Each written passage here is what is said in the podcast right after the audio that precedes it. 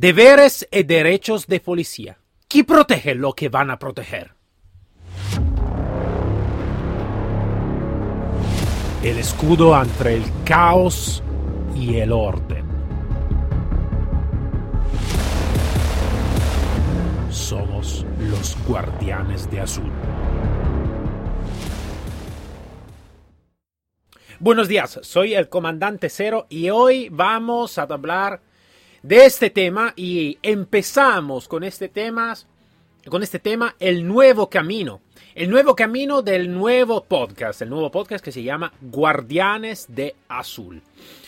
Después del grande éxito que habíamos tenido con el podcast Unidad K9, donde habíamos hablado realmente con la mayor parte del mundo, realmente, porque hemos hecho, hemos tenido como invitado personas muy importantes de todo el lado de, los lados del mundo.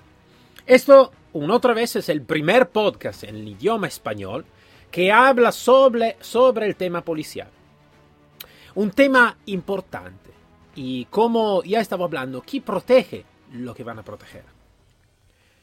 Los guardianes de azul, el policía. ¿Quién va a proteger el guardián, que va a proteger el policía. La protección para un policía es algo de diferente, es algo que necesita um, que necesita que desarrollar en una manera seguramente diferente de lo que desarrolla la mayor parte de la persona. ¿Por qué? Porque los civiles cuando tengan algún problema, y en este caso quiero de hacer también una, una, una, un adelantado sobre ese tema porque, eh, como, como sabemos todo, muchas veces está gente que le gusta las policías, que no le gusta la policía. Lo que aman la policía, lo que quieren la policía, lo que odian la policía. Todavía todos los dos, cuando está algo, cuando va a suceder algo de malo en la nuestra sociedad, todos, todos van a pulsar el número de emergencia y esperando que la policía puede llegar cuanto antes para solucionar su problema. Entonces esto, antes de todo, es un pensamiento. Que tú puedes odiar o que te puede amar la policía, seguro que cuando va a pasar algo, seguro que el número de emergencia es algo en tu rubrica que tú vas a pulsar muy rápido.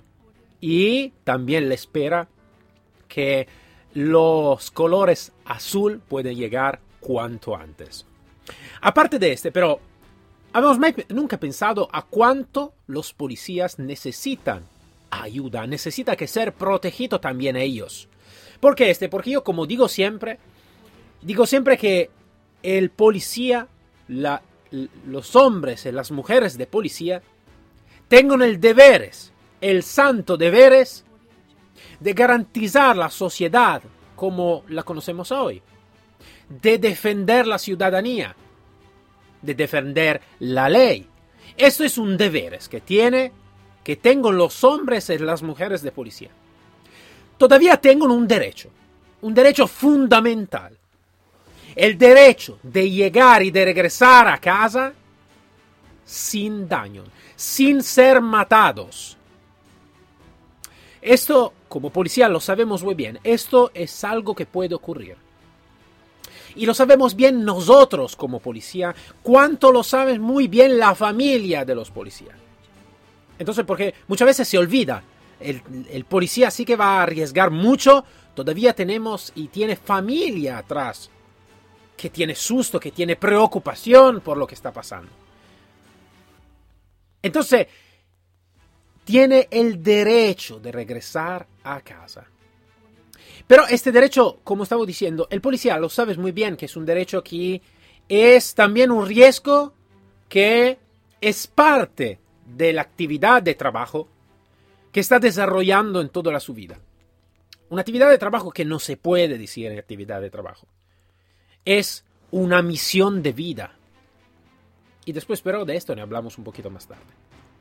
Entonces, eso lo sabes muy bien, lo sabes que tiene esto riesgo todavía necesitamos nosotros y necesitamos como policía que bajar la porcentaje de este riesgo.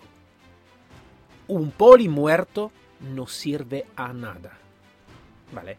Un poli muerto, lo repito, no sirve a nada. Entonces el poli necesita que ser entrenado correctamente. Con un entrenamiento lo más adecuado y lo más lo más moderno posible. Esto es antes de todo, ¿por qué? Porque a veces se piensa que un policía necesita muchísimo equipamiento, coche, armas, protecciones. Y esto es verdad. Cuidado, esto es verdad. Todavía necesita una cosa, la más importante, mucho más importante que el equipamiento, que es el entrenamiento. Trabajar sobre las técnicas y trabajar sobre el comportamiento del policía.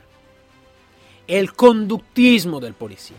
La psicología. Si yo ahora necesito que hacer, como decir, una, una lista, un listado de prioridad, la primera prioridad para un policía es la psicología y el comportamiento. En segundo, la técnica, que puede ser la técnica operativa o de especialidad. Y en tercero, el equipamiento.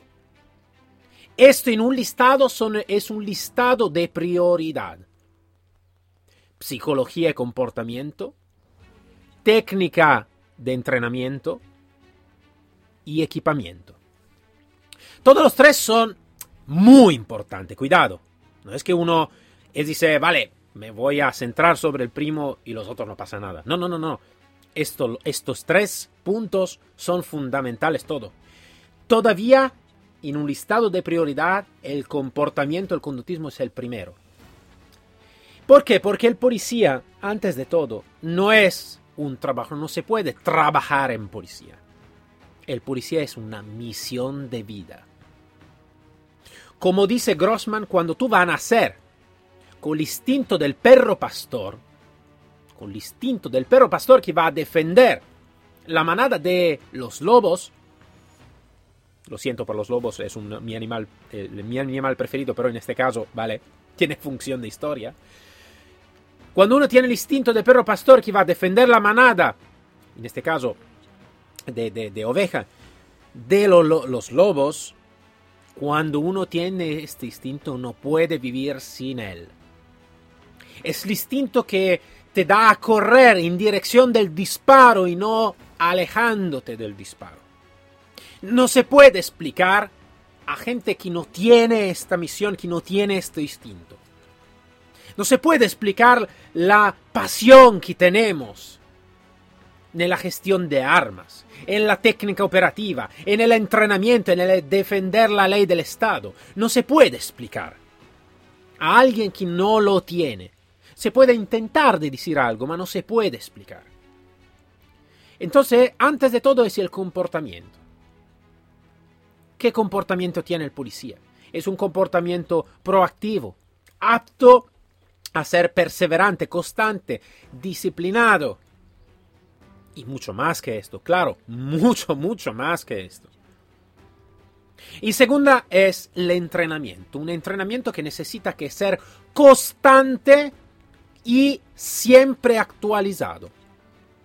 Yo me acuerdo cuando estaba en la policía eh, estatal italiana, policía de Estado, estaban los patrulleros, yo siempre he sido operativo, lo más operativo posible, también en los repartos especiales y a veces fallaba muchísimo ir al polígono a disparar o actualizarse sobre la técnica operativa. ¿Por qué? Porque el ministerio no tiene pasta para invertir, no tiene la plata para invertir. Entonces, ¿qué hace un policía? Espera que el su ministerio hace. Lo sé, lo sé que debería que hacerlo. Esto depende mucho da, del país de donde estamos hablando. Claro, por ejemplo, en Estados Unidos, donde trabajé, van a invertir muchísimo sobre el tema del entrenamiento, equipamiento y todo. No lo tiene, entonces el policía necesita que equiparse él. Equiparse él, lo sé, parece algo de no justo, lo sé, lo comprendo muy bien. Pero cuidado, tú que me estás escuchando, tú que eres un policía que me está escuchando. Esta es la tu vida. Esta es la tu vida personal y profesional. Y soy seguro, soy seguro que si tú tienes esta chispa que no se puede explicar, tú eres uno de los exaltados, como soy yo, que va a buscar todas las posibilidades de entrenarse con policía de otro país, con entrenadores de otro país. Y que quiere más y más y siempre más. por ser lo más activo, lo más adecuado, para hacer el, del su trabajo el mejor trabajo que se puede hacer. El deber es de garantizar la ley y defender la ciudadanía y el derecho de regresar a casa vivo. La delgada línea entre la vida y la muerte para un policía es muy delgada. Mucho más que otras profesiones. Mucho más que otra profesión. Uno dice, vale, ma el militar, el soldado, la armada, sí, claro, claro, clarísimo. Que también el soldado pone en riesgo la su vida. El policía la pone en riesgo cada día, a nivel diario. No porque está en misión, porque la sumisión es todos los días la sumisión. Con todo el respeto para los soldados que yo tengo, todo mi respeto, el honor y el placer. Todavía un policía tiene otra también necesidad. Una necesidad diaria. Una necesidad de ser entrenado como un cuerpo especial, como un departamento especial. Tanto el policía patrullero como las especialidades necesitan todo que ser entrenado como los repartos especiales. Y esto es importante. Como dicho antes, un poli muerto no sirve a nada. Sirve a nada. ¿Vale? Parece duro lo que estoy diciendo, pero es así. Y si tú eres policía, si tú eres un perro pastor, como te estaba diciendo antes, tú me comprendes muy bien. Puede ser que alguien que no, tiene este instinto me va a comprender en una manera un poquito diferente, o no me va a comprender de todo. Pero si está aquí es porque quiere saber más. Quiere de aprender más de, estos, de estos hombres y mujeres con la uniforme de la policía. La policía no necesita que ser un enemigo para la ciudadanía. Necesito que ser una amiga para la ciudadanía. Yo cuando veo las patrullas de policía, yo me, me encuentro tranquilo, seguro. To serve and protect. Para servir y proteger. Es un dicho que está escrito en los coches patrulla de los Estados Unidos. Y para mí va a resumir todo, todo en dos simples palabras. Para servir y proteger. Desde, desde tiempo el, policía siempre ha sido en esta manera y siempre se ha em, actualizado sobre el tema del entrenamiento. Todavía no en manera totalmente adecuada como se está haciendo por los militares. Los militares están muchísima posibilidad de hacer cursos, de hacer formación muy adelantada, muy adelantada. Para los policías a veces está un poquito menos el enfoque está un poquito menos el enfoque. Lamentablemente. Todavía, claro, se ha actualizado muchísimo. Tenemos muchos cursos de formaciones, muchos profesionales. Muy bueno. Muy bueno. Es que muchas veces no se dan a conocer muchísimo. Y se necesita que hacerlo.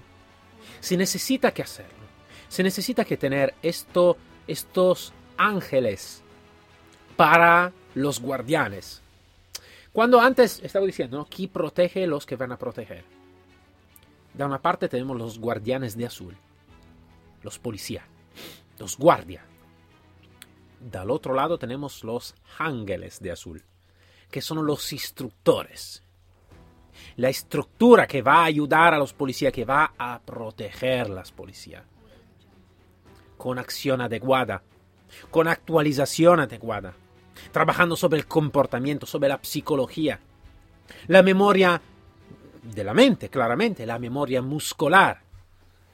Así que el policía puede actuar a lo mejor de lo que puede actuar. Esta es la cosa más importante. Actuar a los mejores de lo que puedo actuar. Llegar al máximo de la mía forma mental tanto como física. A lo mejor a lo mejor al 100%, intentar de empezar la mañana siempre pretendiendo, espero que se dice así en, este, en español, siempre el 100%, por mi parte. Yo todos los días cuando me levanto intento de hacer el 100% de lo que puedo hacer para todos vosotros, para todos los guardianes de azul, para todos los que van a marcar la línea entre el caos y el orden, entre el bueno y el malo, entre el honesto y el criminal. Yo estoy con vosotros, siempre y para siempre. ¿Por qué? Porque esta es una misión de vida, como estaba diciendo antes.